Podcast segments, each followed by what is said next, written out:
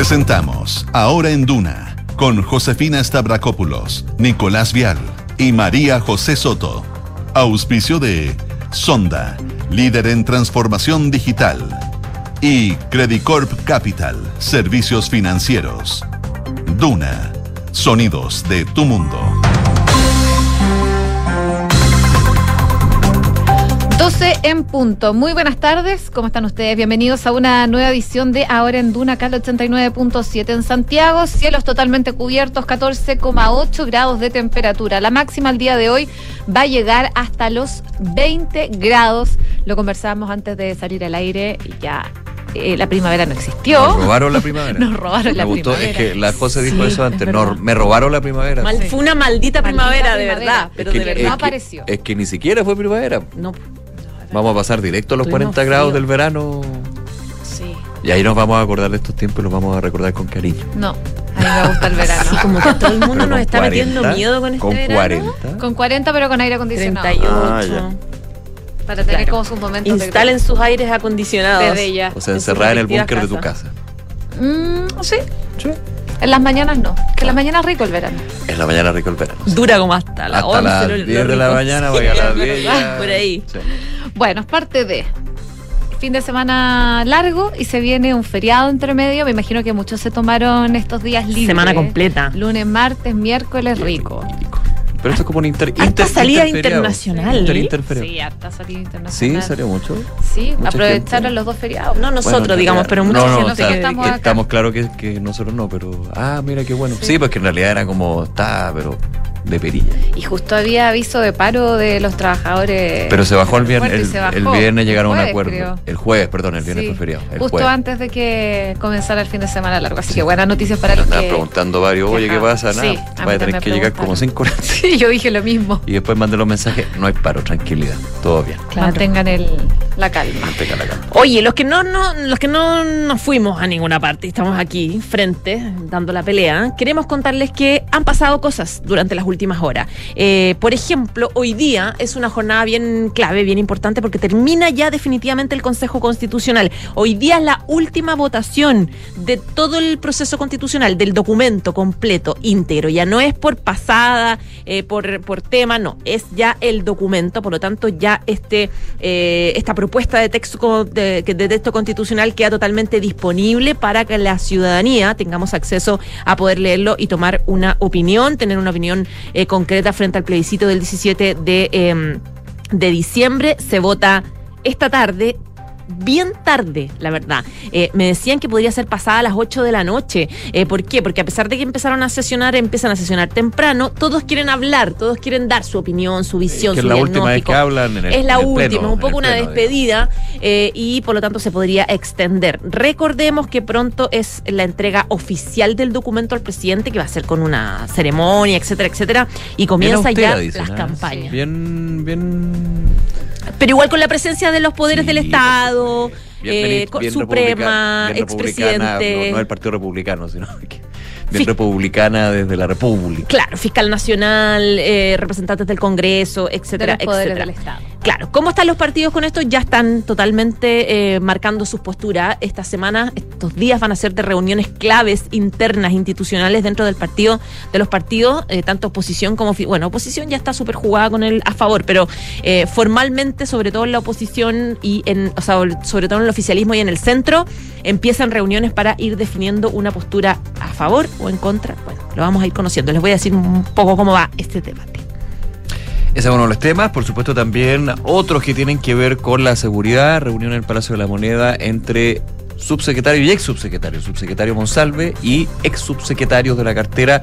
eh, Bien variada. Bien variada, bien transversal del gobierno anterior, eh, del gobierno de Michelle Bachelet también, Felipe Arboe, Rodrigo Villa, entre otros, Mahmoud Alewi, eh, revisando, bueno, vamos a ver qué, se va dando, digamos, de esta reunión, en las experiencias, digamos, del contexto actual que eh, sostiene el subsecretario Monsalve. También vamos a estar actualizando un poco la situación de Atacama la situación de los colegios que están paralizados, en la educación que está paralizada en la región de Atacama, con toda esta polémica que se ha dado sobre el Servicio Local de Educación eh, Público de esa región. Hay varios análisis también que no solamente se circunscriben a la situación de esta zona del norte del país, sino qué pasa con la continuidad de la reforma educacional que crea los servicios de locales de educación pública y llega a concretar lo que es la desmunicipalización, porque aquí si uno se queda, por lo menos con el ejemplo de Atacama, estamos bastante mal. Otros dicen, los, los expertos dicen, ojo, cuidado, porque lo de Atacama ya es que todo lo malo, todo lo que podía salir mal, se exacerbó también se ha acusado desde la um, oposición en estos minutos de que más bien ha sido esta reforma como un bobotín político, términos de que los partidos han localizado personas que están y bueno, vamos a estar comentándole un poquito eh, qué estaba pasando con este hecho y que lo más concreto y lo más grave es que más de 30.000 alumnos siguen sin clase. Sí, oye, y también vamos a estar pendientes de la visita que está haciendo el eh, presidente Gabriel Boric a la región del Biobío. Está realizando su primera visita oficial. Va a tener varias reuniones el presidente em, acá en la región del Biobío, así que vamos a estar comentando. Le va a estar en un encuentro con alcaldes, parlamentarios y parlamentarias de la zona. Y en el ámbito internacional, por supuesto, muy pendientes a lo que está pasando entre esta guerra entre Israel y Hamas. Ya está con nosotros. Está con nosotros Quique Yavar. Muy concentrado. ¿Cómo estás, Quique? Bien, ¿y ustedes? Bien. ¿Cómo estuvo tu cumpleaños? Muy bien.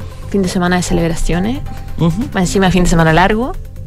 Sí, podría haber sido más largo. pero el miércoles es feriado, amigo. Sí, no, pero yo fui el único de, mi familia que no aprovechó de pedirse lunes y martes. Ah, chuta. Y esto es una No eres el único.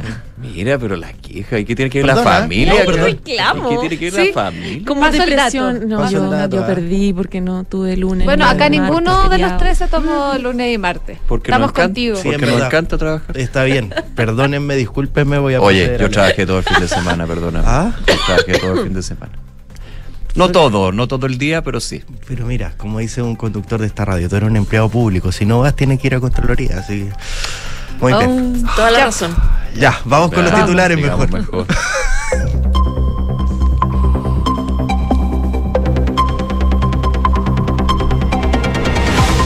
Para esta jornada está confirmada la llegada del presidente Gabriel Boric a la región del Bío Esto se da para realizar la primera visita oficial a la región.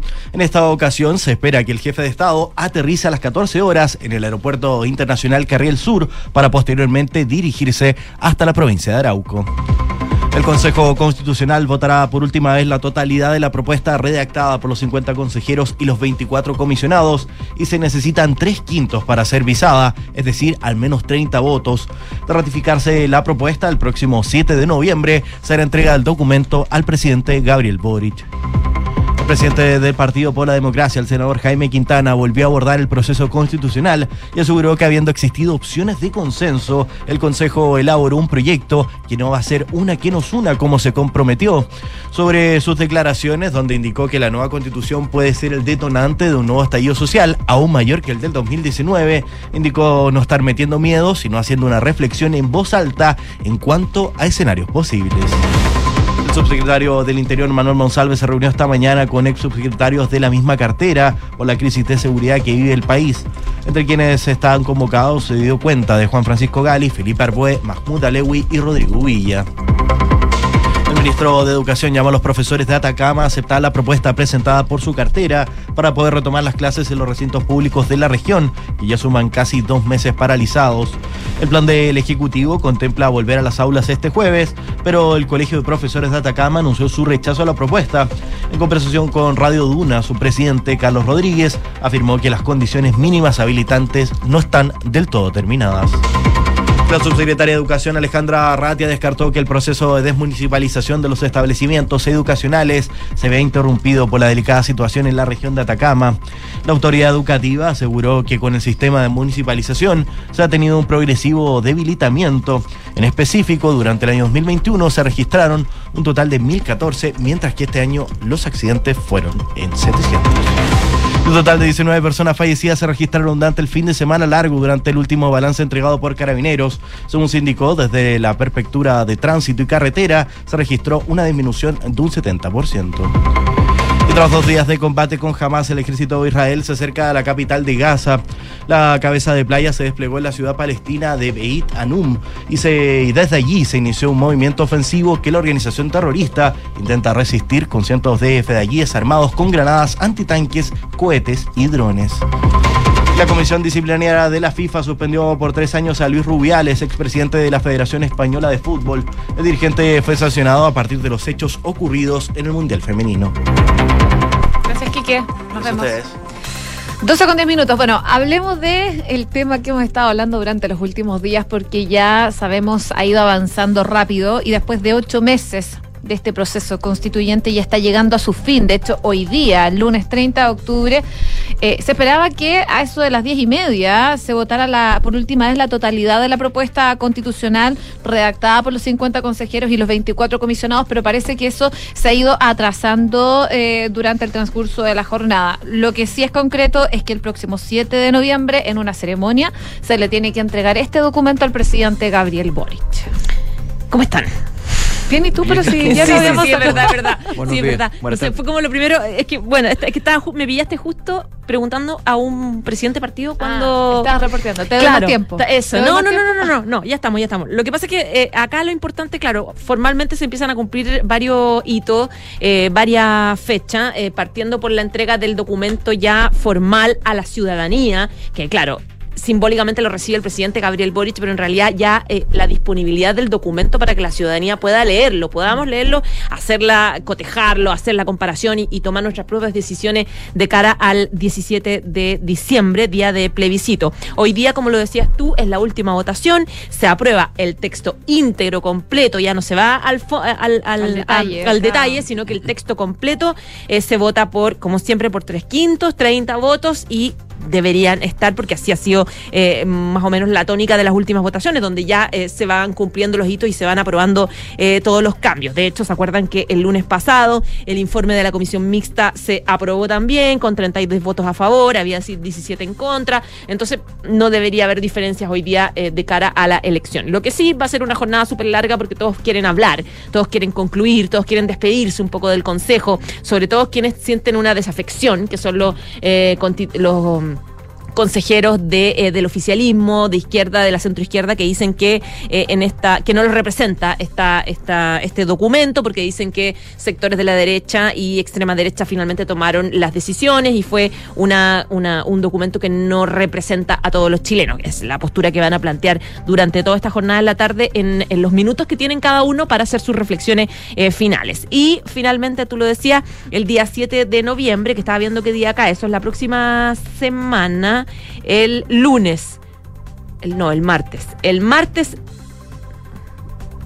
El martes El 7 de 7. noviembre, claro, el martes 7 de noviembre finalmente en una ceremonia que aparentemente va a ser en el ex Congreso, eh, una ceremonia austera pero republicana, donde va- están ahí eh, invitados todos los representantes de... em, de los poderes del Estado, de la Suprema Fiscalía Nacional, de la Moneda, va a estar encabezada por el presidente Gabriel Boric, están invitados los expresidentes, eh, también eh, la expresidenta Michelle Bachelet, eh, mm, también está eh, invitado el expresidente Lago, el expresidente Piñera, pero lo que me decían desde el piñerismo que el presidente está fuera de Chile y va a volver recién el 10, así que probablemente él no va a asistir, Sebastián Piñera, a esta, a esta, mm, a esta cita, a esta ceremonia. Y ahí formalmente el Consejo Constitucional, a través de su directiva, le entrega formalmente a el presidente Boric el documento y él convoca formalmente, legalmente a las elecciones. Y empieza todo. Empieza eh, el proceso de elección, de campaña, del a favor o en contra, que son las dos alternativas que podemos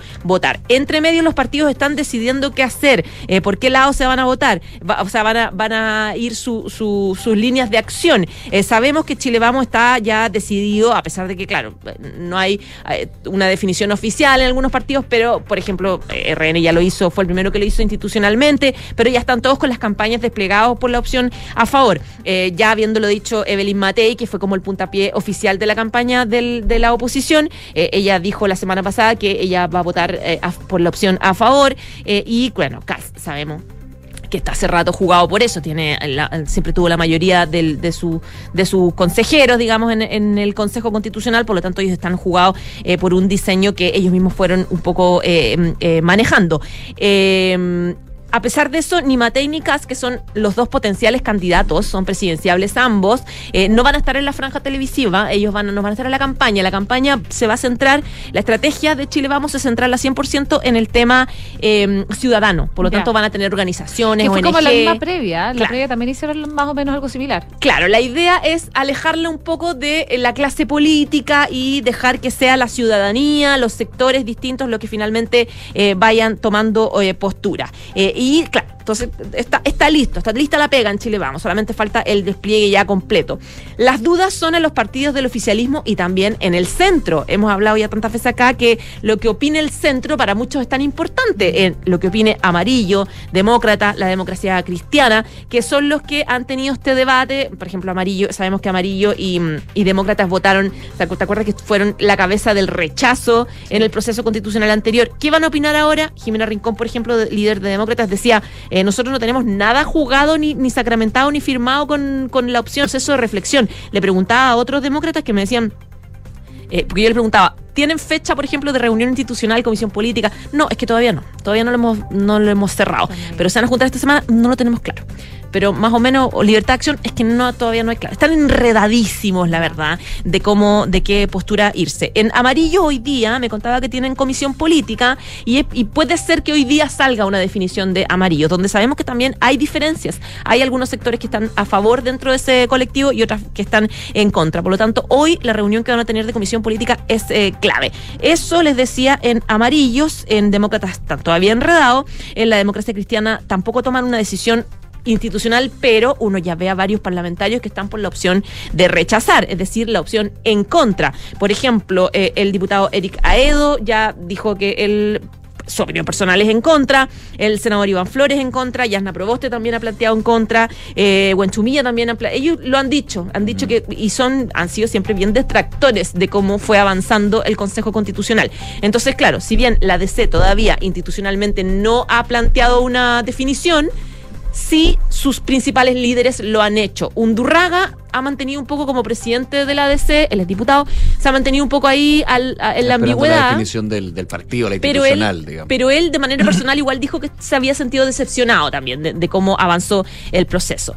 El fin de semana eh, sorprendió esta cuña del presidente del PPD, Jaime Quintana, que tampoco ha tomado una definición, una definición como partido Sí. institucional. Esta es la tercera. Claro, sabemos que institucionalmente el PPD, eh, o sea, que, que sus dirigentes en el PPD han sido bien detrac- detractores de cómo ha ido, de cómo avanzó el proceso constitucional, o sea, por lo tanto ellos están bien cercanos a la opción, a la opción de rechazar, digamos, de en contra, Eh, pero a- el, el domingo Quintana fue bastante más allá porque el, eh, el senador eh, advirtió que quiero decir la cuña exacta, que se me hace insufrible imaginarme en la urna votando a favor, es lo que decía en esta entrevista, donde además advirtió que una constitución más a la derecha podría ser el detonante de un nuevo estallido social, que fue lo que ardió Toya en sectores de la derecha que dicen que, eh, que esta declaración es terrible porque lo que hace es asustar a la ciudadanía, porque muchos recuerdan con mucho trauma lo que pasó para el estallido, entonces decirles que votar de una forma podría generar un nuevo,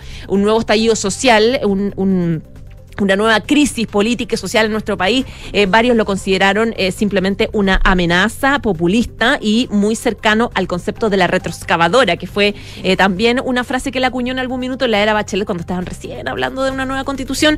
El senador tuvo esa postura, claro. Entonces hay algunos parlamentarios de derecha que dicen, pucha, resulta que Jaime Quintana, cuando quedó la escoba para el 2019, fue de los estadistas, por decirlo así, que siendo presidente del Senado hizo sentar a todos los sectores y lograron un acuerdo y lograron iniciar el proceso constitucional que fuera como de, buena forma, de la manera más democrática. Y ahora, de nuevo, está como volviendo a la retroexcavadora. Eso fue, ese es el análisis que hace, se hace en la derecha. Y no solamente en la derecha, porque ahora estaba preguntando a gente de la directiva PPD que dicen que fue una pésima entrevista la que dio Jaime Quintana porque de alguna forma responsabiliza a pone al PPD en el foco de las críticas y no permite al PPD poder elaborar un diseño un poco más de futuro pensando en que decida se vaya formalmente por la opción en contra, por lo tanto eh, la consideran bastante mala, mala entrevista. Hoy día lo van a hablar en el PPD, hoy día tienen comisión política donde van a definir plazos de cuándo van a votar, ah, cuándo van a anunciarlo, pero eh, probablemente va a ser una jornada tensa, donde va a haber ahí cuestionamientos a la opción de,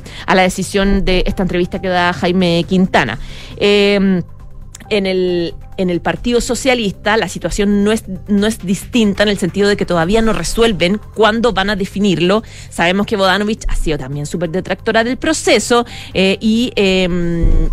y ha inclinado su opción eh, por votar en contra. Varios también parlamentarios del Partido Socialista, emblemáticos socialistas, dicen que esta no, les, no los representa. La propia expresidenta Michelle Bachelet también habló de que eh, esta, esta constitución como queda, este proyecto resta las libertades de las mujeres, las libertades sociales, etcétera, derechos sociales, etcétera. Pero institucionalmente tampoco tienen fecha. Eh, hoy día tiene comisión política también el Partido Socialista. Van a tocar el tema probablemente, pero claro, me dicen, tampoco sabemos si hoy día se resuelve. Así que están ahí, en el enredo de no saber cómo, cómo manejar esta papa caliente, que es tomar una decisión cuando ya se les acaba la excusa de todavía no está listo el texto. Es que va a estar Claro. listo ya hoy día. Ah, hoy día. Claro, hoy día va a ser Eh, clave.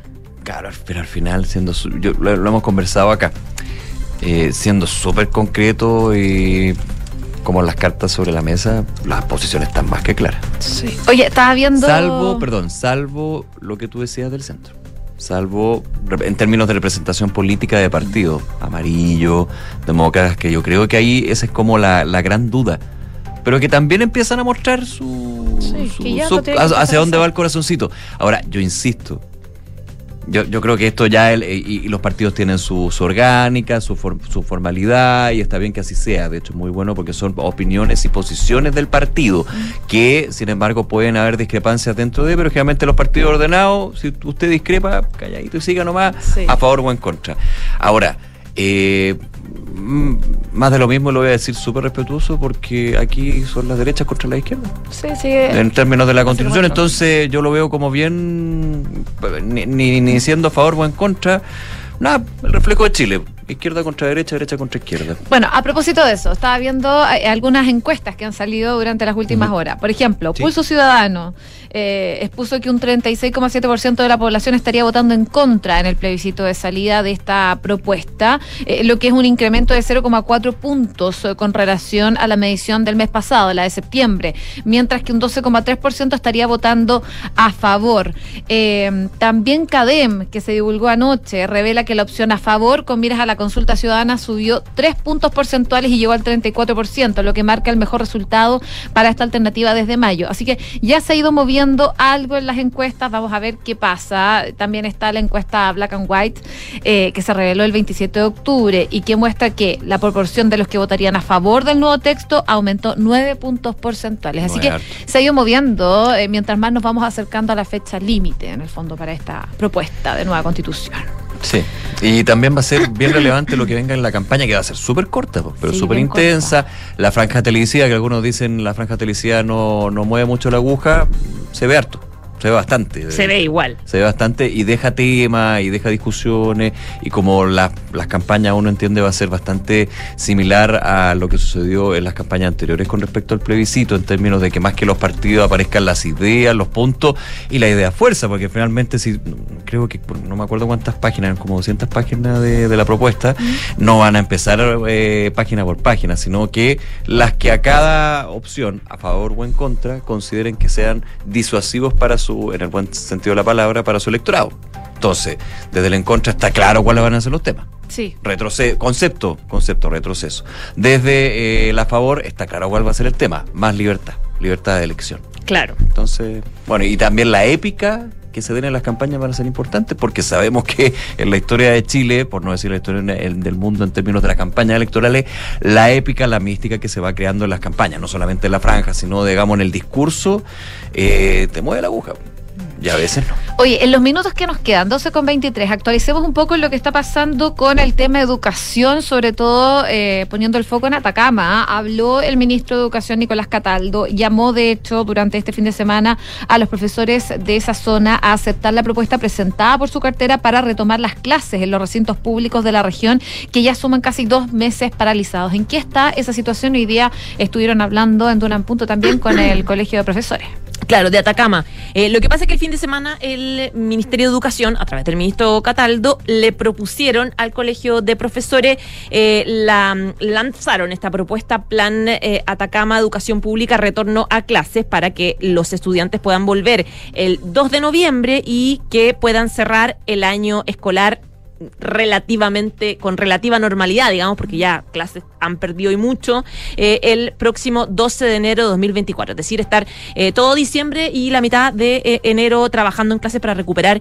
estos casi dos meses en los que han estado sin clase. La propuesta fue presentada, de hecho, por la Seremía de Educación de Atacama y puso a disposición a todos los establecimientos y comunidades educativas para resguardar los derechos de los niños de, poner, de poder tener clase. La Sociedad de Educación, que es Alejandra Ratia, decía que la idea es ir cumpliendo de a poco los compromisos eh, asumidos, como por ejemplo la reparación de varios liceos, de varios colegios, etcétera. Eh, algunos están, la mayoría están en desarrollo de preparación de, trabajo en estos 46 establecimientos de eh, Atacama que se encuentran en paro, recordemos en Copiapó, en Caldera, en Chañaral, en Tierra Amarilla, donde la idea es tratar de ir mejorando aquellos servicios que no están en funcionamiento como debieran estar. bueno, esa fue la propuesta que envió el ministerio y que rechazó de inmediato. Eh, el colegio de profesores diciendo que eh, que es insuficiente completamente. De hecho, Carlos Rodríguez, eh, presidente de la instancia, decía que los desconcierta totalmente porque hay muchos colegios que no están eh, recibiendo todavía, o sea, que todavía no están habitables. A pesar de que muchos, la mayoría están en proceso de reestructuración, todavía no están listos, no están habitables, les falta mucho. Eh, por lo tanto, ellos dicen no hay ninguna posibilidad concreta ni real ni, ni de logística de volver a clase el 2 de noviembre. Esto fue lo que decía el presidente del Colegio de Profesores. Mirar, Carlos, ¿parten las clases el 2 de noviembre como lo tiene planificado el Ministerio? Es imposible. Tienen tres escuelas en trabajo, 14 visitadas y 29 sin, sin trabajo, de acuerdo al mismo informe que el plan de reactivación. Y además que hemos conversado temas más profundos, o sea, desde la gobernación o del gobierno regional eh, hay una propuesta de hacer un proyecto a 10 años de 200 mil millones de pesos y allí es donde tienen que hacerse convenios, tenemos que trabajar estratégicamente nosotros al 2025 tenemos una falencia de un 40% de docentes. O sea, todo eso tenemos que proyectarlo en este plan de recuperación de la educación pública en Atacama. Y, y, eso, y esos aspectos no están en este papel. Claro, él dice de hecho que eh, mantienen desde el Ministerio de Educación una visión demasiado cuadrada todavía, que no están buscando ninguna eh, solución concreta, real a los problemas estructurales que tienen los colegios que están paralizados y que por lo tanto él dice que ve la gestión de Cataldo igual que la de Ávila, en el sentido de que no hay ninguna opción concreta ni realista para poder eh, avanzar. Ayer el ministro de Educación, Nicolás Catalgo, dio una entrevista en CNN donde decía que él no ve ninguna, ninguna razón para que se mantenga esta paralización de los profesores del SLEP, que es el Servicio Local de Educación eh, Pública, que ya les decíamos, suma más de 56 días eh, paralizados. Ayer lo que decía el ministro es que... Em, el calendario que les dieron de volver el jueves debería ser aceptado por las comunidades educativas para no pasar la cuenta a las a, los estudiantes, digamos, él decía que la perspectiva es que hay un plan que está funcionando, que ya se iniciaron varias obras en las escuelas. De aquí al 31 de octubre al martes, a este martes, dice, se está planificando que se logre entrar el resto de los establecimientos educacionales en intervenciones. Y nosotros dijimos y se armó una polémica ahí, dice, porque presentamos un plan de recuperación de clase eh, que nos da perspectiva para partir este jueves. Y esperamos que las comunidades reciban esto con apertura. Él decía, aquí hay un problema real con la infraestructura y, y tenemos que dar cuenta de cómo arreglarlos, al tiempo que señaló que lo que no podemos hacer es tener capturados, decía, a los estudiantes en un conflicto. Dice, esto está afectando solamente a los estudiantes, por lo tanto no podemos seguir de esta forma. Eh, hay que tener condiciones de flexibilidad para poder avanzar en la emergencia, decía el ministro de Educación, algo que por ahora el Colegio de Profesores dice no hay ninguna posibilidad. Ya, pues atentos entonces a lo que vaya pasando en Atacama, sobre todo con este tema de la educación tan delicado que llevan tanto tiempo sin clases, sobre todo a estas alturas del año. Complicado para los cuartos medios. Gracias, José. Ya pues, Nos vemos. 12 con 29. Hacemos una pausa, regresamos, hay más noticias, más información, deporte también que vamos a tener unos minutos más de los Panamericanos. Directo de los Panamericanos. Sí, pues ahí está la Fran en terreno. Vamos a estar comentando y que ella nos cuente cómo, cómo ha estado la situación, con buenas noticias para los chilenos y chilenas del Team Chile. ¿eh? Pausa, regresamos de inmediato con más de ahora en Edificio Casa Bustamante de Hexacón Inmobiliaria. Es lo que estás buscando para invertir con entrega inmediata. Compra hoy departamentos de uno y dos dormitorios desde 2.990 UF en Ñuñoa. Aprovecha los increíbles beneficios de comprar con Smart Invest en hexacon.cl. Somos GTD y sabemos que cada empresa, sin importar su tamaño, tiene múltiples necesidades. Por eso, diseñamos soluciones que se adapten a sus desafíos y, por sobre todo, que nos permitan poner nuestra tecnología al servicio de cada una de sus metas. En GTD, creemos en las empresas y las acompañamos día a día, porque en el camino hacia el éxito vamos juntos. GTD. Hacemos que la tecnología simplifique tu vida. Enfrentar el cambio climático es tarea de todos. Duna, por un futuro más sostenible. Como parte de su compromiso con la sostenibilidad y la innovación, Acciona está participando en un proyecto de economía circular para recuperar el fósforo presente en las aguas residuales. El fósforo es un insumo clave en la industria agrícola para la elaboración de fertilizantes y muchos países dependen de las importaciones para abastecer su consumo. Es por esta razón que Acciona testeará una nueva tecnología que podría recuperar hasta el 65% del fósforo contenido en las aguas residuales que llegan a las plantas de tratamiento. Las pruebas, que se realizarán en una de las instalaciones en España, se extenderán hasta 2027 y además se buscará reducir las emisiones de CO2 asociadas al tratamiento de las aguas residuales.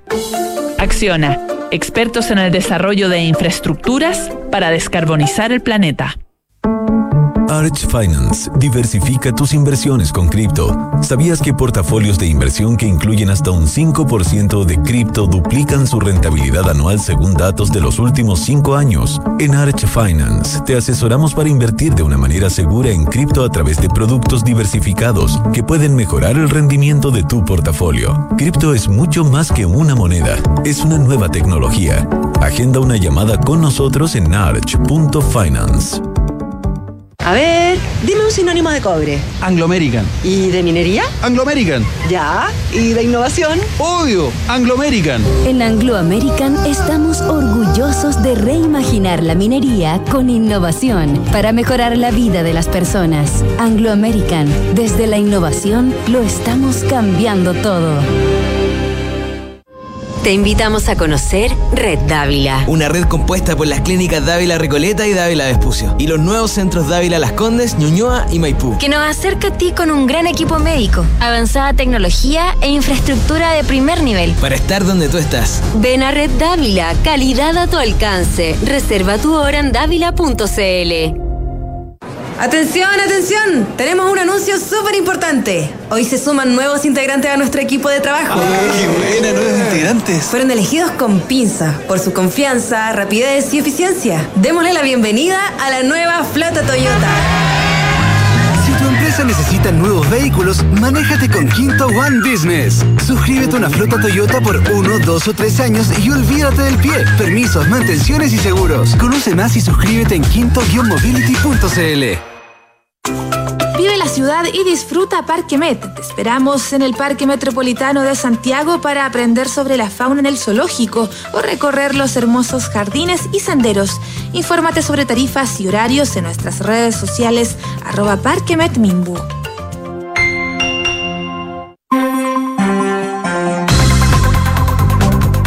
de la tarde con 33 minutos. Regresamos, estamos en Ahora en Duna y es momento de ir actualizando noticias del mundo.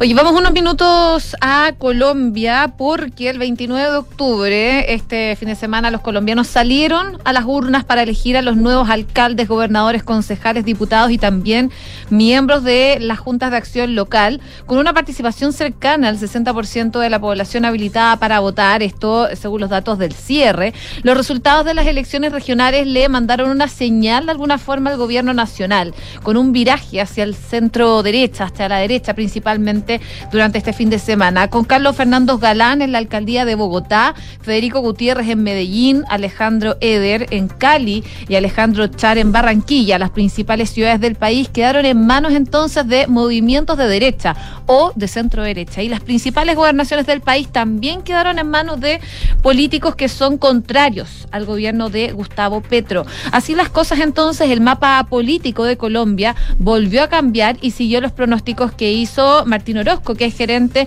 general de Invamer, que en una entrevista eh, a finales de septiembre del 2023, él advertía que las encuestas dejaban entrever que la derecha o la centro derecha ganaría terreno, mientras que las izquierdas perderían, como se pudo ver, de hecho, este 29 de octubre. El presidente Petro, al finalizar la jornada, eh, a eso de las diez y media de la noche, hizo una publicación en su cuenta de ex, en la que respondía a quienes dicen que el pacto histórico fue el gran perdedor de estas elecciones regionales. Y él dice, hablan de mi derrota política y solo les adelanto un dato. Las fuerzas políticas que triunfaron en mi campaña presidencial ganaron en siete departamentos. Hace cuatro años solo incidimos en uno. Ahora, hay varios analistas que están hablando sobre esta situación. Por ejemplo, estaba viendo una experta politóloga, magíster en Gobierno y Cultura de la Universidad de Navarra, Luisa Fernández, que eh, dijo que una de las primeras impresiones que deja los resultados de las elecciones regionales es que el gobierno de Gustavo Petro queda con poca fuerza política en eh, las regiones.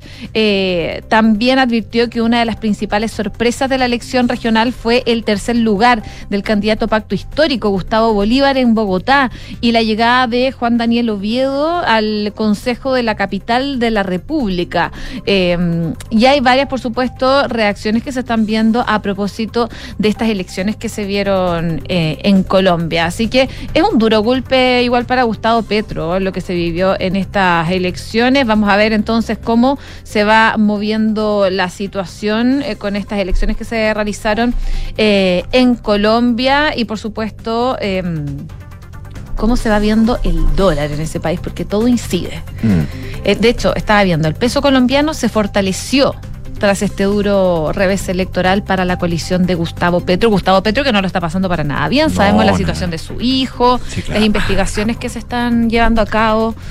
Y muchos van analizando lo que puede ser, lo pongo en condicional, un eventual rebaraje de las fuerzas políticas a nivel regional. Totalmente. Porque está lo de Colombia, Argentina, Argentina. el 19 de noviembre, está a la vuelta de la esquina. lo que pasó en ahí el Costa Rica.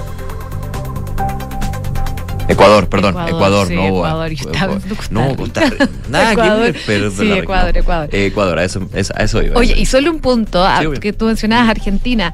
Habló hace algunas horas Javier Milei y Ya. dio detalles de este encuentro que estuvo con Mauricio Macri y Patricia Bullrich. Ah, que ahora son amigos Ahora son amigos después Son de que. Patricia Bullrich lo apoya para esta segunda vuelta presidencial.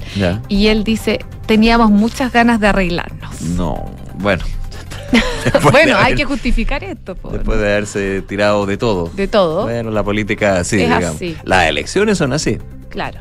Los que nunca pensaste que podrías tener en una misma pieza. Bueno, todo se puede estar dar vuelta. Conversando y comiendo galletitas. Sí, para que vean. A las 10 de la noche en tu casa. Ah, Claro. 12 de la tarde con 37 minutos. Vamos a otros temas del ámbito internacional, Medio Oriente, porque eh, la siguiente frase, si no hay presión militar sobre Hamas, nada progresará. Esta la dijo el ministro de Defensa de Israel, Joab Galan, quien explicó eh, a los familiares de los casi 240 rehenes que permanecen en manos de Hamas que la opción para rescatar a los secuestrados es a través de una estrategia del ejército y no de un amplio intercambio de prisioneros con el grupo radical. Eh, esto también a horas de que se publicara un nuevo video de Hamas donde aparecen eh, tres eh, secuestradas y donde eh, el grupo y el movimiento exige al primer ministro de Israel, Benjamín Netanyahu, negociar eh, el intercambio de rehenes. Bueno, la, mirada de Israel ha sido distinta en términos de lo que puede uno de entender de las declaraciones del ministro de Defensa de ese país. Galán desestimó una supuesta oferta de Hamas de liberar a todos los cautivos que mantiene a cambio de prisioneros palestinos en cárceles israelíes y lo calificó como juegos psicológicos de los islamistas, dijo el ministro de Defensa israelí, rechazando los llamados de algunas familias para aceptar el aparente acuerdo. El titular de Defensa fue el último alto funcionario de ese país en reunirse con representantes de las familias de los cautivos, después que el primer ministro celebrara una reunión el sábado, tras quejas que el gobierno no está dedicando suficiente atención al tema. Eh, según recoge Infobae, declaraciones del ministro de Defensa de Israel, eh, las historias publicadas por Hamas, dice, son parte de sus juegos psicológicos. Está utilizando cínicamente a aquellos que amamos, agregando que el grupo comprende como los secuestros causan dolor y estrés a los israelíes. Hasta el minuto, el movimiento de resistencia islámica ha liberado a cuatro de los rehenes que secuestraron el 7 de octubre, cuando alrededor, las cifras que se manejan, se manejan, perdón, 2.500 eh, integrantes de Hamas irrumpieron desde Gaza en el sur de Israel, arrasaron comunidades y mataron a unas 1.400 personas, la mayoría de ellas civiles, esto mientras se mantienen los bombardeos y el drama en la franja de Gaza desde la arremetida de Israel. El ministro de Defensa de ese país dijo la operación terrestre está entrelazada con el esfuerzo por devolver a los rehenes. El ministro también eh, eh, dijo que la operación sería compleja e incluiría decepciones. Estamos luchando contra animales, dijo, no contra personas, añadiendo que jamás busca el colapso de la sociedad israelí desde dentro y está utilizando a los rehenes de manera brutal, dijo el ministro de Defensa Galant, desestimando un intercambio de rehenes con Hamas y apostando por una presión militar que seguiría. Oye, también contarles en noticias relacionadas con ese tema, Israel confirmó hoy día el fallecimiento de la joven alemana israelí Shani Luke, eh, cuyo cuerpo fue exhibido en una camioneta por eh, milicianos del grupo islamista palestino Hamas en un video que dio vuelta al mundo. Eh, lo que decía el ministro de Relaciones Exteriores de Israel a través de la red social X es que están devastados al compartir que el cuerpo de esta alemana israelí fue encontrado e identificado, mientras que un portavoz decía en F, la agencia F, que lo que se localizó fue una parte del cuerpo de la joven eh, y que confirman finalmente su fallecimiento. El comunicado de Exteriores recordó que la joven fue secuestrada por Hamas, que rompieron en este festival de música electrónica el pasado 7 de octubre. Ella fue raptada de este festival de música, torturada y exhibida en Gaza por los terroristas de Hamas. Experimentó horrores eh, terribles, decían, desde Israel y que sus pensamientos y rezos están con los amigos y familias de Durante esta pesadilla imaginable, que su memoria sea una bendición, decía. Ella desapareció durante este ataque, como les comentaba, donde fueron asesinados, asesinados 1.400 personas, más de 5.400 resultaron heridos y 239 fueron llevados como rehenes a la franja de Gaza. Así que eh, lamentablemente se confirma eh, la muerte de esta joven alemana israelí secuestrada por Hamas y cuyo cuerpo fue exhibido por los milicianos de eh, Hamas. 12 de la tarde con 42 minutos. Vamos a noticias de la economía. Eh, ya te voy a contar cómo está el dólar. Después de la definición, decisión del Consejo del Banco Central de reducir en menos de lo esperado la tasa de política monetaria y también definiciones con respecto a su programa de eh, compra y venta de dólares. Pero antes contarles que las ventas minoristas presenciales en la región metropolitana eh, anotaron su menor caída en 14 meses durante septiembre, tras caer 5,5% en el noveno mes del año. Esto es una tendencia que se ha ido mostrando en los últimos meses. Sigue siendo negativa. Sigue habiendo caídas con respecto a los meses del año anterior, pero por lo menos hay una tendencia a reducir esa baja. Sin embargo, igual llega a 5,5% en septiembre.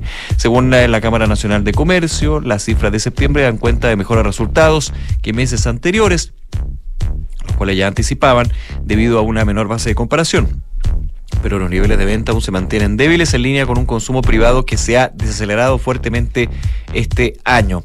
Esto de las ventas presenciales minoristas de la región metropolitana, eh, de hecho es bastante menor la caída de 5,5% de septiembre que agosto, que llegó a 10,3% y cierra los nueve meses del año con una caída real de 11,6%. Eh, la Cámara de Comercio, Cámara Nacional de Comercio dice que en los trimestres móviles se ha evidenciado una baja menor a los periodos anteriores, dejando atrás al parecer la caída de dos dígitos y dando cuenta de una leve tendencia positiva. Sigue siendo negativa, pero por lo menos va en aumento. Sin embargo, al comparar con el periodo prepandemia, se evidencia que el índice cae respecto de lo registrado en septiembre de 2019, donde solo vestuario crece.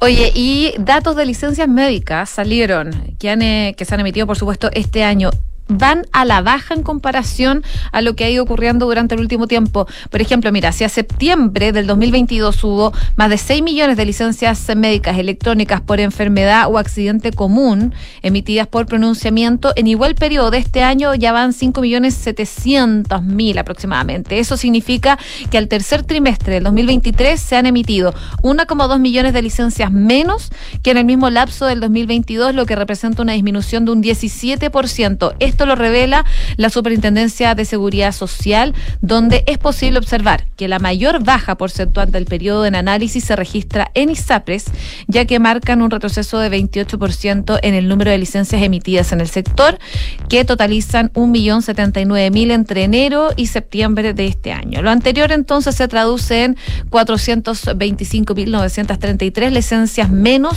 en ISAPRES versus igual periodo del año 2022.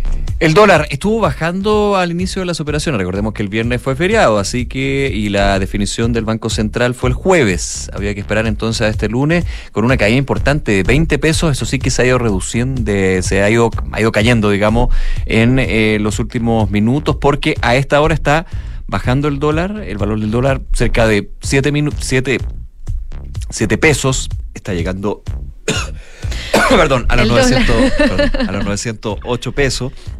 Y esto tiene que ver con dos aspectos. Primero, con una menor reducción de la tasa política monetaria, pero también el anuncio del Banco Central del frenar su programa de compra de divisas. Así que esos son dos elementos que, al no haber caído la tasa de interés 75, sino 50 puntos bases, pero por sobre todo el frenar la compra de dólares, ha tenido un impacto en el tipo de cambio que está en los 908 pesos con 60 centavos.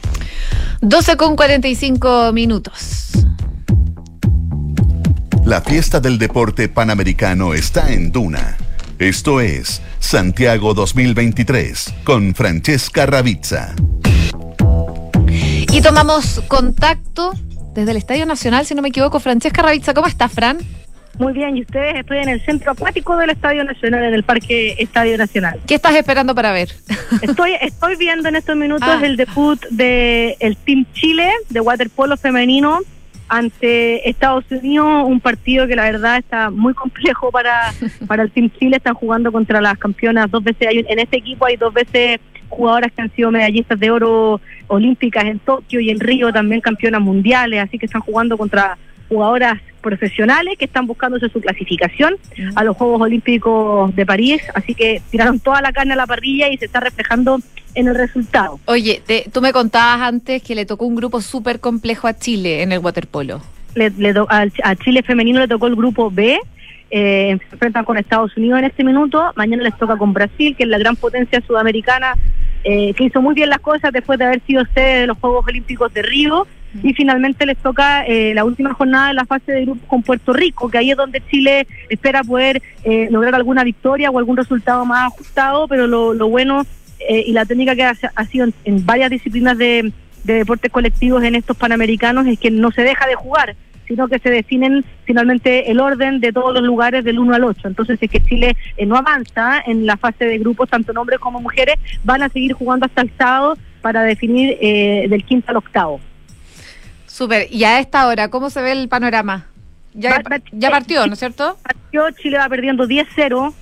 Ya. El, el waterpolo es un deporte donde hay muchos goles, así que eh, lo- lo- los partidos más ajustados que han habido, no sé, por ejemplo, México eh, con, con, con Puerto Rico, eh, si no me equivoco, fue 14-11, o sea, hay, hay muchos goles en este en este deporte, pero no es lo único que se está desarrollando eh, en este en estos días, porque Chile ya lleva 32 medallas en estos Juegos Panamericanos. Ayer Tomás Barrio no logró conseguir el oro, finalmente eh, perdió la final. En se quedó tiebreak con fue, pero Sí. bien, bien peleado, pero, pero el argentino era sólido. ¿eh? Era sólido. Era sólido y en estos Panamericanos la regla es, se juegan dos sets, y se empata uno, no hay un tercer set, sino que hay un super tiebreak.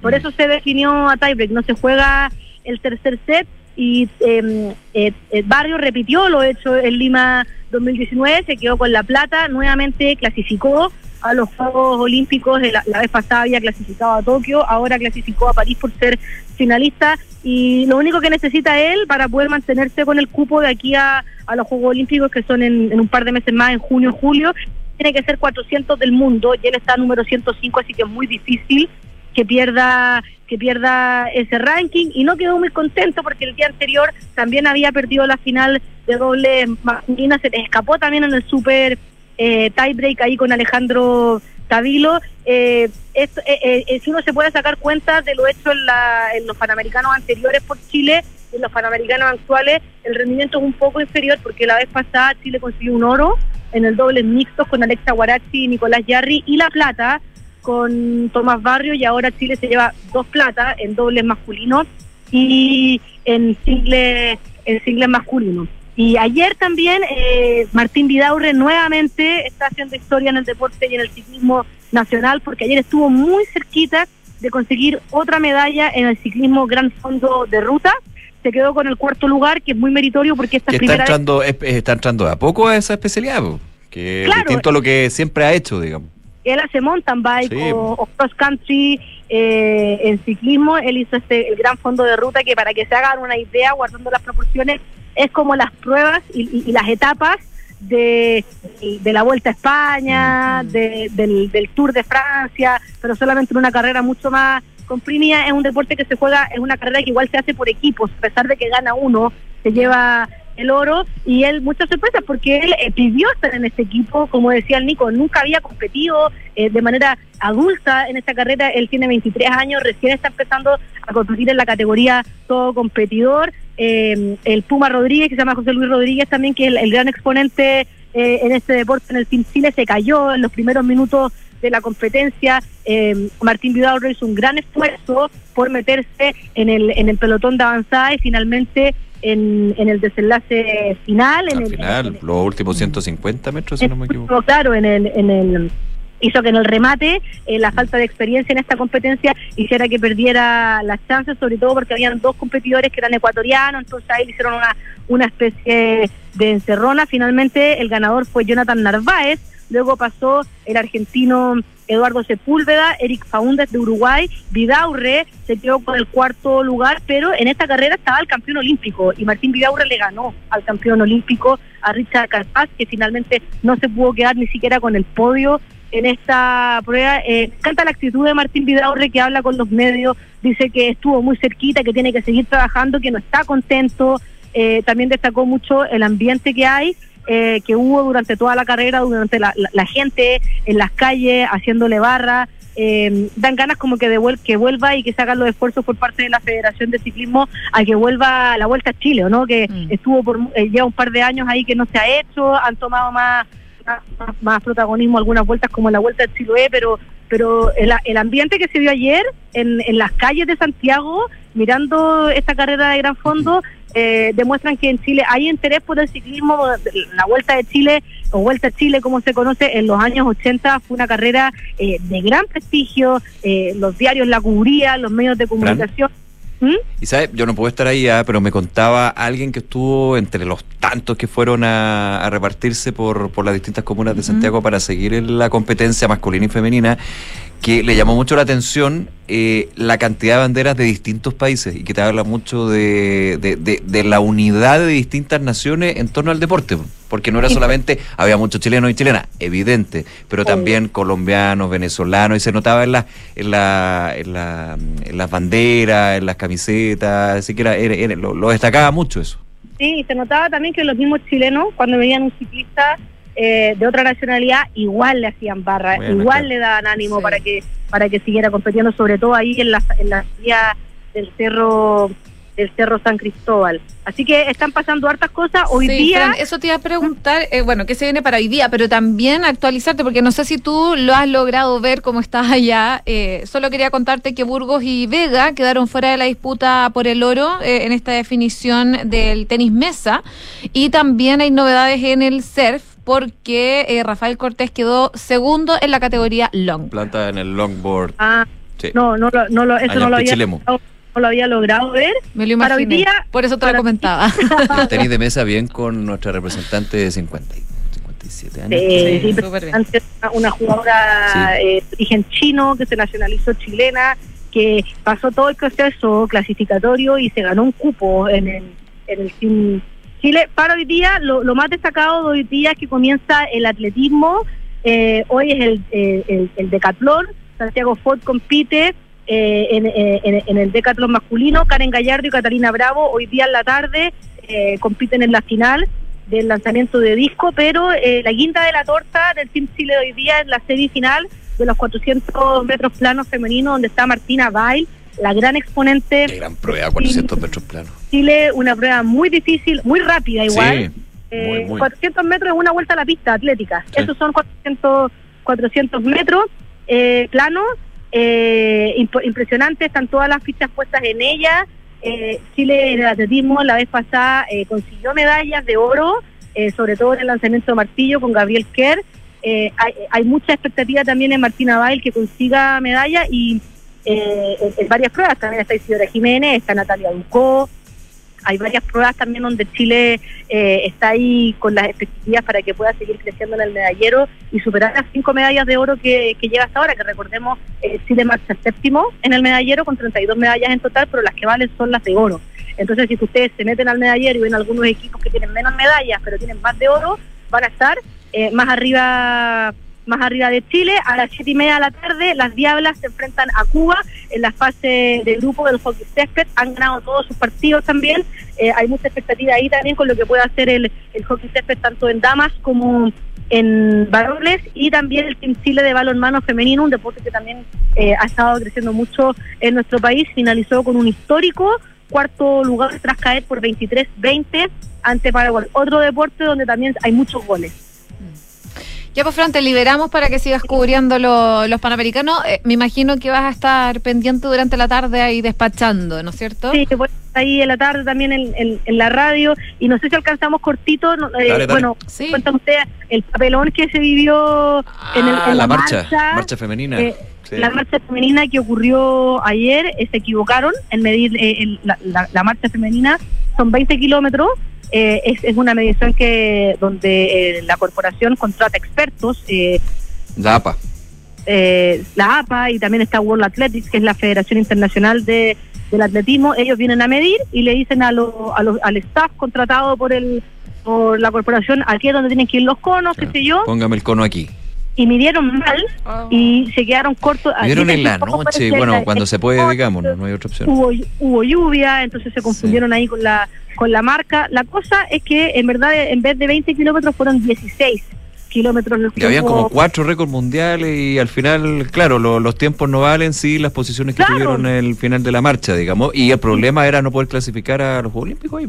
Pero finalmente la peruana Kimberly García, que se quedó con el oro, hizo un tiempo espectacular, hizo, eh, no sé, eh, 10 minutos, 7 minutos menos de lo que era el récord mundial. Ellas dijeron, después conversaron con los medios, dijeron, desde el kilómetro 1, yo, porque ellos se van marcando en el reloj y también están las marcas en la calle, Sí. me, me- me- me llamó la atención No el cómo estaba haciendo, no me cuadraban los tiempos por los kilómetros. Pero bueno, no puede pagar en la mitad de la No, marcha. ahí tú seguís nomás. Entonces tuvo que seguir y finalmente ahí Harold Maynico, es el director ejecutivo de la Corporación Santiago 2023, dijo que fue un papelón Mm. eh, por parte de, de, de la APA, como dices tú, Nico, y de World Athletics. Eh, después se retrasó la marcha masculina. Hasta Eh, las 10, fue a las 10 de la mañana la marcha masculina. Claro, y finalmente se mantienen las medallas de oro y de plata y de bronce, pero los tiempos no son válidos para clasificar. Por lo tanto, habían hecho récord mundial, récord panamericano y tampoco se va a poder. Y, y es- y esto da cupo también los, los tiempos para clasificar a Santiago, ah, perdón, a París 2024 y no son válidos. Entonces, estas atletas que también se sacrificaron mucho Mm. van a tener que buscar otras alternativas para poder ja- clasificar a los, a los Juegos. hablaba- Pero, pero dentro de lo malo, lo Sí. bueno es que Chile no tiene responsabilidad. No, no, no, porque Ah, de, eh, no, no, es que de hecho el, el- el- el experto de la APA, que era el que tenía que, que medir el tema, da explicaciones y desliga completamente a la organización de Santiago 2023 de, de esto. No digo que sea como un atenuante, pero ahí, oye, pero no, ah, un error terrible y de hecho lo reconoce, pero dice esto, esto es culpa mía, lo he hecho durante años y, y nada, pues, bueno, tampoco se puede crucificar. El tema es que el problema de las marcas yo lo encuentro Claro. terrible para las competidoras porque esa carrera no se repite. no se repite y se han sacrificado mucho, entrenaron Sí, para terrible, eso. terrible. eh, eso. Bueno, gracias, Fran, que te vaya súper. Chao, Fran. Nos vemos. Nos vemos, chao. 12 con 58. Hacemos una pausa y ya regresamos con más de Ahora.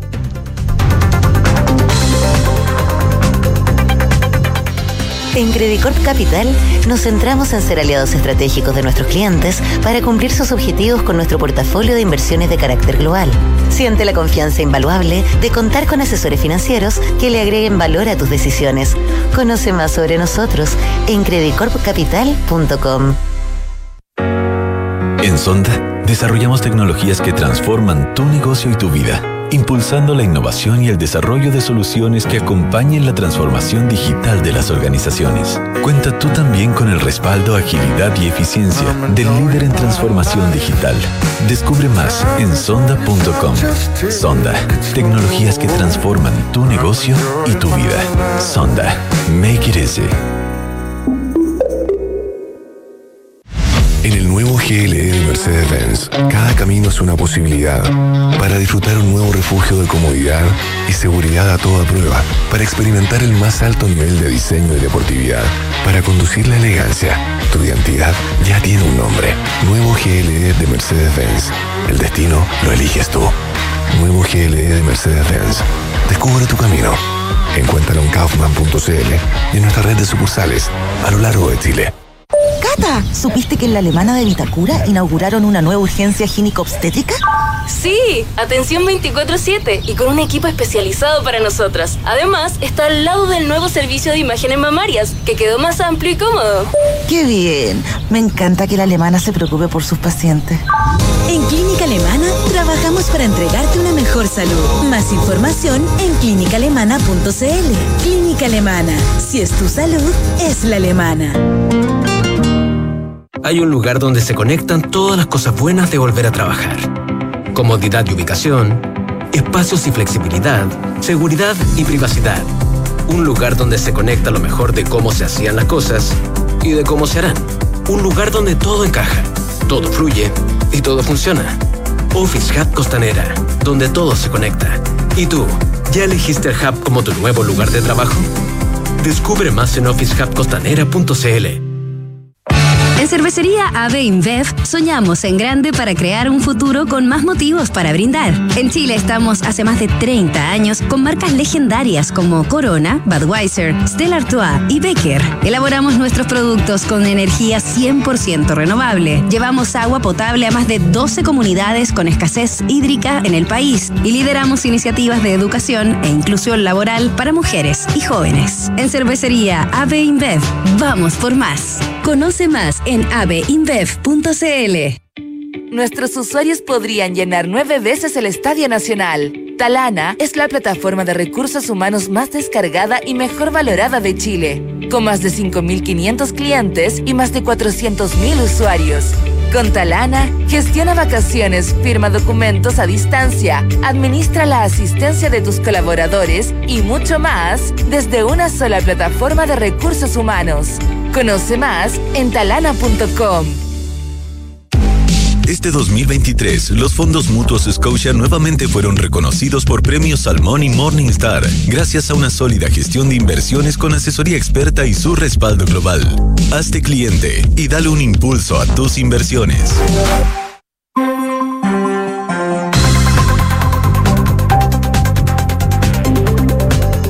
La tarde con dos minutos. Día lunes y seguimos con todas las informaciones. El resumen de esta jornada aquí en Ahora en porque el actual proceso constitucional ya está viviendo sus últimos minutos, los minutos finales. De hecho, hoy el Consejo tiene previsto realizar la última votación del texto íntegro. Y en ese plenario, la propuesta de nueva constitución va a tener que ser visada por tres quintos de este órgano, o sea, por lo menos tiene que tener 30 votos. Y por lo menos hasta la semana pasada esa cifra para ratificar el texto estaba garantizado. De hecho, eh, el lunes pasado, el informe emanado por la Comisión Mixta, que fue creado, sabemos, para resolver las últimas discrepancias entre los expertos y los consejeros, se aprobó por 32 votos a favor y 17 en contra. La votación de hoy día debería mantenerse dentro de los mismos parámetros. Incluso debería haber un voto más a favor para la derecha, ya que el consejero Edmundo Luchanz de la UDI tuvo que retirarse antes de la votación de la semana pasada por una emergencia familiar. Así que ese voto debería estar el día de hoy. Ahora, una vez que esté resuelta la votación de esta jornada, el texto se le va a entregar al presidente Gabriel Boric en una ceremonia que va a ser el próximo martes, de este al otro, el 7 de noviembre. Y en este cuadro, la separación de aguas entre el oficialismo y la oposición ya es bastante nítida. Incluso ya hay tiendas de la derecha, como RN y el Partido Republicano, que ya definieron su postura institucional. De hecho, RN, si no me equivoco, fue uno de los primeros en poner a dar a conocer su postura. Bueno, por un lado, la oposición ya está casi completamente alineada por el voto a favor, luego de que la presidenciable y alcaldesa de Providencia, Belín Matei, anunciara su apoyo a esta propuesta constitucional el miércoles pasado. Y entre las fuerzas gubernamentales, en tanto, la posición parece ser incluso más eh, monolítica eh, por el en contra, a pesar de que el oficialismo pretende anunciar formalmente su postura esta semana a través de sus consejeros. Por lo tanto, dentro del espectro político, el suspenso final se va a trasladar a los sectores políticos no alineados, es decir, que no se definen abiertamente de oposición ni son parte de los grupos que sostienen al gobierno como eh, la DC, el Partido Demócrata y Amarillo. Así que ellos deberían estar viendo qué postura van a tomar ya en las próximas horas, probablemente después de que se vote el texto. Si bien sus directivas y algunos de sus parlamentarios ya han dado señales de cómo van a votar en el próximo plebiscito constitucional del 17 de diciembre, esto no anula el proceso de tensas deliberaciones internas, donde incluso podría haber disidencias a la postura oficial que adopten esos partidos. Bueno, vamos a ver qué pasa. Hoy día es un día clave, entonces se va a votar el texto íntegro de propuesta de nueva constitución. Y eh, a propósito de lo que pasa hoy día, estuvo hablando en el Hablemos en Off la consejera constitucional y presidenta de Bopoli también, Gloria Hood, y eh, ella hablaba sobre la postura que están tomando de cara a esta última instancia del proceso. Escuchemos lo que dijo. Independientemente de que haya una mayoría, el texto eh, no refleja una mm, postura identitaria como lo hizo al comienzo, eh, muy marcada y en eso yo doy fe porque acompañé todo el proceso, eh, pero muchos de los elementos que eran justamente de esa identidad o se rechazaron, recuerden unas abstenciones en las que yo misma participé. hicimos mención eh, de eso recién. Sí, y, y eso fue pasando a lo largo de todo el proceso. Diría que es una constitución transversal, que es una propuesta de constitución transversal. Yo creo que es una propuesta de constitución que recoge las expectativas ciudadanas. Claro, ahí Gloria Hood, eh, digo, era bien enfática en decir que el texto no refleja una postura identitaria como lo hacía al comienzo y que es una propuesta que recoge las expectativas de la ciudadanía. Bueno, la entrevista completa, como siempre, la pueden revisar en duna.cl. Una de la tarde con seis minutos. A partir de las nueve de la mañana en el Palacio de la Moneda se dio lo que muchos medios definían como la cumbre de subsecretarios de Interior, citados por el actual subsecretario, Manuel Monsalve, eh, fueron eh, invitados a una reunión el eh, subsecretario, el ex subsecretario en este caso, Juan Francisco Gali, Rodrigo Villa, quienes estuvieron en la administración del presidente Sebastián Piñera, y Mahmoud, Mahmoud Alewi y Felipe Arboe lo que fue la administración de Michelle Bachelet, para abordar los desafíos en materia de orden y control público. Eh, una reunión sobre la agenda de seguridad que sostuvo el actual subsecretario del Interior con sus antecesores. Esto también cuando en las últimas semanas han dado datos que son muy preocupantes, van de alguna manera concretando y cimentando lo que es una percepción también desde la ciudadanía, el índice de paz ciudadana 2023, que reveló que las personas altamente atemorizadas representan el 30,5% a nivel nacional, esto es 2,5 puntos más que en la medición anterior, la cifra más alta desde que se tiene registro en este índice desde hace 23 años. Eh, hubo mm, eh, esta reunión, estaba revisando aquí en la cuenta de ex de Manuel Monsalve, el subsecretario del Interior, que hace tres minutos publicó una foto del encuentro donde está eh, Uvilla, Arboe, Monsalve en este caso subsecretario, Gali y también Mahmoud Alewi, y dice, fue un encuentro importante para trabajar de manera colaborativa en la elaboración de una política de Estado en seguridad bien relevante porque eh, los cinco en este caso, eh, el actual y los anteriores han tenido roles importantes en términos de eh, medidas de mm, prevención del delito, eh, también de lo que ha sido también esta mm, discusión en torno a una eventual reforma a las policías, pero por sobre todo lo que tienen que ser con el camino del delito y cómo se enfrenta en términos de los análisis, los diagnósticos, pero por sobre todo las eh, críticas desde un lado y otro de lo que falta y de lo que se necesita y hasta dónde hay que llegar justamente para generar más eh, seguridad. Así que vamos a estar atentos, por lo menos aquí, desde la declaración redes sociales, fue un encuentro importante para trabajar de manera colaborativa en la elaboración de una política de Estado en seguridad. Habrá que ver la bajada con los ex subsecretarios y con el actual subsecretario del Interior lo que se sacó limpio de esta reunión. Y se habrán más reuniones de este tipo, ¿ah? porque no, no se había dado, sí, conversaciones me imagino, pero reunión, hacer la moneda con, con foto y todo, no, no la había visto yo. Una con eh, nueve minutos. Oye, la delicada situación que se está viviendo en Atacama ¿ah? con la educación parece que no va a tener una salida rápida al llamado a los docentes hecho anoche por el ministro de Educación Nicolás Cataldo para retomar las clases este jueves 2 de noviembre. Eh, esta mañana el presidente del Colegio de Profesores Regional, Carlos Rodríguez, eh, de Atacama, respondió con un no rotundo a este llamado que hizo el ministro de Educación y es porque él dice que no están las condiciones mínimas habilitantes para volver a clase. Ya han pasado 57 días desde que comenzó este paro iniciado por el gremio docente, que comenzó por los graves problemas de infraestructura y también por los problemas de insumo en estos colegios que tiene a 46 establecimientos educacionales y 30.000 alumnos sin clases. El Mineduc presentó de hecho un plan para el retorno y la recuperación de clases en los establecimientos públicos de la zona, pero los profesores no están aceptando. De hecho, anoche en el programa Tolerancia El ministro aseguró que su perspectiva es que hay un plan que está funcionando, que ya se iniciaron las obras de varias escuelas y de aquí al 31, es decir, de aquí a este martes, eh, se está planificando que deban entrar el resto de los establecimientos educacionales en intervenciones. Él aseguraba que le parece que no se puede poner en riesgo a los estudiantes que cuando han tenido eh, escenarios de pandemia, con pérdidas de aprendizaje, cuando se ha tenido hartos paros previamente incluso en la misma región, hoy día, dice el ministro, creo que hay que poner en el centro a los estudiantes. Bueno, la respuesta no se demoró en llegar. Hoy día estuvo esta mañana en Duna en Punto, em, Rodríguez, que es el presidente del gremio en Atacama, y eh, se le preguntó sobre la posibilidad de volver este 2 de noviembre a las clases. La respuesta fue un no rotundo.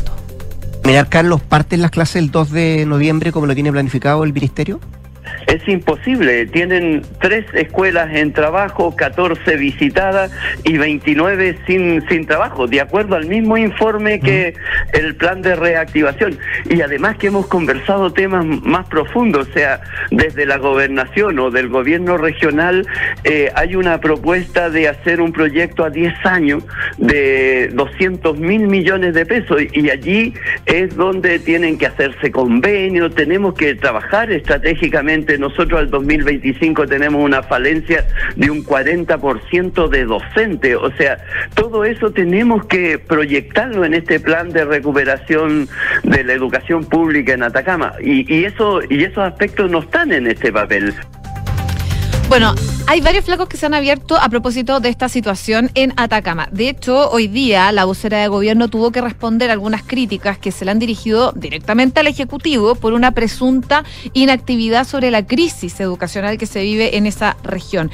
Y ello luego de que se diera a conocer el resultado de una auditoría que el Ministerio de Educación realizó sobre el Servicio Local de Educación Pública de Atacama y que en junio del año pasado evidenció una serie de alertas sobre este sistema. Eh, hoy día... Em, la titular del Ministerio de la Secretaría General de Gobierno revelaba que hay un plan Atacama que ha elaborado el Ministerio de Educación, liderado por Nicolás Cataldo y que está en marcha. Eh, porque efectivamente, dice, tenemos una situación muy crítica. La situación era crítica, dice, antes del traspaso. Hubo una serie de problemas durante el traspaso, por lo tanto hay que saber enfrentarlo con seriedad porque la educación pública hay que poder levantarla. En detalle, Vallejo apuntaba que eso implica inversión en infraestructura, implica mejorar procesos pedagógicos, implica sobre todas las cosas recuperar clases que no se han dado tanto por la pandemia como por otras situaciones. Y por lo tanto este plan que ya está en marcha eh, inició las obras en varias escuelas. Y en otra dimensión también la vocera de gobierno indicó que la crisis requiere una mirada más profunda no solamente de inversión en cuestiones mínimas como los baños, las salas, entre otros, sino también hay temas que tienen que ver con la fiscalización, con las responsabilidades frente a posibles irregularidades irregularidades. Además, enfatizó que el presidente ha mantenido conversaciones con el Ministerio de Educación.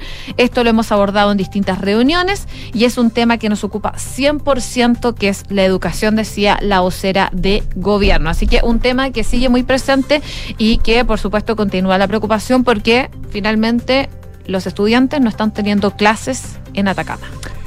Una de la tarde con 13 minutos. En otras materias, eh, tiene que ver esta información con el proyecto de ley corta ISAPRES. Mm. Esto luego del informe técnico que se entregó y eh, los análisis que se han hecho al respecto. Bueno, la ministra secretaria general de Gobierno, Camila Vallejo, confirmó esta mañana que esta semana se van a eh, dar a conocer e ingresar las indicaciones del Gobierno de la ley corta de ISAPRES, apuntando a que el Comité Técnico del Senado ya elaboró un informe que pudieron analizar, pero es el Ejecutivo el que tiene la posibilidad de realizar su propio camino en función de la evaluación que estime conveniente, porque lo que hace el Comité Técnico eh, organizado por el Senado, llamado, convocado por el Senado, por la Comisión de Salud, hacer un diagnóstico de la situación. Recordemos esto tras el suprema, el denominado supremazo, tabla de factores, eh, lo que tiene que, no tendrían que pagar las ISAPRES o devolver las ISAPRES eh, para ser más, más correcto la frase, y eh, de qué forma de que el sistema no se caiga. O sea, hay un análisis y hay recomendaciones por parte del comité. Y esto tienen que ser tomados por el gobierno y esto eh, concretado en indicaciones para el proyecto, además también de buscar un acuerdo en este caso, que no, no hay un acuerdo unánime, digamos, entre las fuerzas desde los partidos políticos. La ministra Vallejo explicó que la principal preocupación es la prestación de servicios de los usuarios eh, de ISAPRES que se les pueda devolver la deuda, que se logre enfrentar la implementación de estos dos fallos en la Corte Suprema con la mayor responsabilidad posible. Esto dijo la ministra a través del fortalecimiento de FONASA, que ya ha asumido muchísima responsabilidad en poder atender a exusuarios de ISAPRES. Además, la ministra Vallejo dijo que el foco del Ejecutivo está en crear certeza jurídica para cumplir el fallo, con el fin que los usuarios puedan seguir atendiéndose en el sistema. Esta semana, dijo la ministra Vallejo, vamos a poder dar mayor cuenta de cómo van a ser el contenido de estas indicaciones al proyecto de ley corta de ISAPRES, pero ya algo la ley corta nos ha adelantado, dijo. La devolución de las deudas es importante, pero también que se garantice la gradualidad del pago. Recordemos que aquí se estaba, mm, o la recomendación del Comité Técnico es una gradualidad de 10 años el, el no retiro de utilidades de las ISAPRES es fundamental, o sea que estaría también dentro de, las de, las indicaciones y aparte de las recomendaciones del comité técnico y atender, dijo la ministra Vallejo, a lo que sucede con los niños menores de dos años en los planes y coberturas de las ISAPRES y garantizar la continuidad de las operaciones para quienes siguen en el sistema. Así que esta semana, yo creo que ya aquí ya el jueves, viernes, pensando que el miércoles es feriado, estamos al lunes. Probablemente el jueves. Me, huele, me huele jueves, pero no sé. Bueno, una de esas puede ser después. Las ISAPRES están a la espera de esas indicaciones. Sí, los afiliados también. Por supuesto. Aquí es importante lo que se vaya a dar en términos de el contenido de las indicaciones y cómo se transmitan las indicaciones. La discusión, eh, no solamente en la Comisión de Salud, que puede haber más acuerdo, digamos, sino en la sala del Senado y luego eh, eventualmente también en la sala de la Cámara de Diputadas y Diputados. Más que eventualmente, va a tener que llegar allá el proyecto por ingreso por ingreso por el Senado. Una con 17 minutos. Está con nosotros nuevamente Kike Yavar para hacer un resumen de las principales informaciones en los titulares.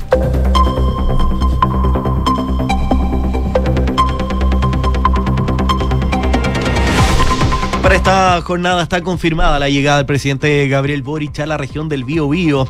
Esto se da para realizar la primera visita oficial a la región. En esta ocasión se espera que el jefe de Estado aterrice a las 14 horas en el Aeropuerto Internacional Carriel Sur para posteriormente dirigirse hasta la provincia de Arauco.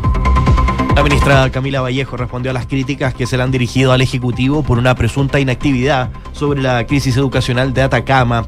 Al respecto, la titular del Ministerio Secretaría General de Gobierno relevó que hay un plan Atacama que ha elaborado el Ministerio de Educación liderado por el ministro Cataldo, que está en marcha porque efectivamente tenemos una situación crítica en la región en particular y que deriva en múltiples factores, pero indicó esta crítica se produce antes del traspaso. Consejo Constitucional votará por última vez la totalidad de la propuesta redactada por los 50 consejeros y los 24 comisionados y se necesitan tres quintos para ser visada, es decir, al menos 30 votos. De ratificarse la propuesta, el próximo 7 de noviembre será entrega del documento al presidente Gabriel Boric. El presidente del PPD, el senador Jaime Quintana, volvió a abordar el proceso constitucional y aseguró que habiendo existido opciones de consenso, el Consejo elaboró un proyecto que no va a ser una que nos una como se prometió. Sobre sus declaraciones donde indicó que la nueva constitución puede ser el detonante de un nuevo estallido social, aún mayor que el del 2019, indicó no estar metiendo miedo, sino haciendo una reflexión en voz alta en cuanto a escenarios posibles. Y a través de diferentes análisis, el Servicio de Impuestos Internos identificó a los subdeclarantes o no declarantes de IVA gracias a la información que dispone de las transacciones de ventas y servicios con los medios de pagos electrónicos realizadas en todo el país. Los análisis de la institución indican que el monto de IVA estimado como no pagado superaría los 3.300 millones de pesos, transacciones que al parecer representan el 0,07% al mirar el detalle. Un funcionario de carabineros resultó atropellado por un bus de red en las inmediaciones de la vía panamericana de Cerrillos. De acuerdo a las primeras informaciones, el uniformado estaba realizando controles vehiculares en departamental con Libertadores cuando el microbús lo impactó. El conductor del bus quedó detenido mientras el funcionario policial registra lesiones leves. Y tras dos días de combate con Hamas, el ejército de Israel se acerca a la capital de Gaza. La cabeza de playa se desplegó en la ciudad palestina de Beit Anun y desde allí se inició un movimiento ofensivo que la organización terrorista intenta resistir con cientos de fedallines armados con granadas antitanques, cohetes y drones. General Motors y el sindicato de United Auto Workers llegaron a un acuerdo contractual tentativo que pondría fin a la huelga de seis semanas contra los fabricantes de automóviles de Detroit. El acuerdo sigue el modelo establecido por Ford la semana pasada y el fabricante Stellantis durante el fin de semana. Y Tomás Briseño y Francisco Solís se metieron a las finales del oro en el judo. Primero fue Briseño en la categoría menos 100 kilos, quien tras ganar en cuartos al ecuatoriano Juno Angulo, disputó semis y venció al brasileño Cayo Santos para ir a la gran final, donde defiende el oro obtenido en Lima 2019. Lo de Solís en los más 100 kilogramos sí sorprendió. Se deshizo del cubano Omar Cruz en cuartos y luego en semis venció a Marc Dechenes de Canadá. Gracias. Credit Corp Capital es un holding dedicado a la prestación de servicios financieros con presencia en Colombia, Chile, Perú, Estados Unidos y Panamá. Conoce más en creditcorpcapital.com. Y la transformación digital de tu empresa nunca estuvo en mejores manos. En Sonda desarrollan tecnologías que transforman tu negocio y tu vida, innovando e integrando soluciones que potencian y agilizan tus operaciones. Descubre más en sonda.com. Sonda, make it easy. Nos vamos, como siempre, agradeciéndoles su sintonía. Les recordamos que todas nuestras entrevistas, contenido, la mejor música están en duna.cl y a que nos sigan acompañando aquí en Duna. Ya viene cartas notables y luego información privilegiada. Que estén muy Buenas bien. tardes. Chao.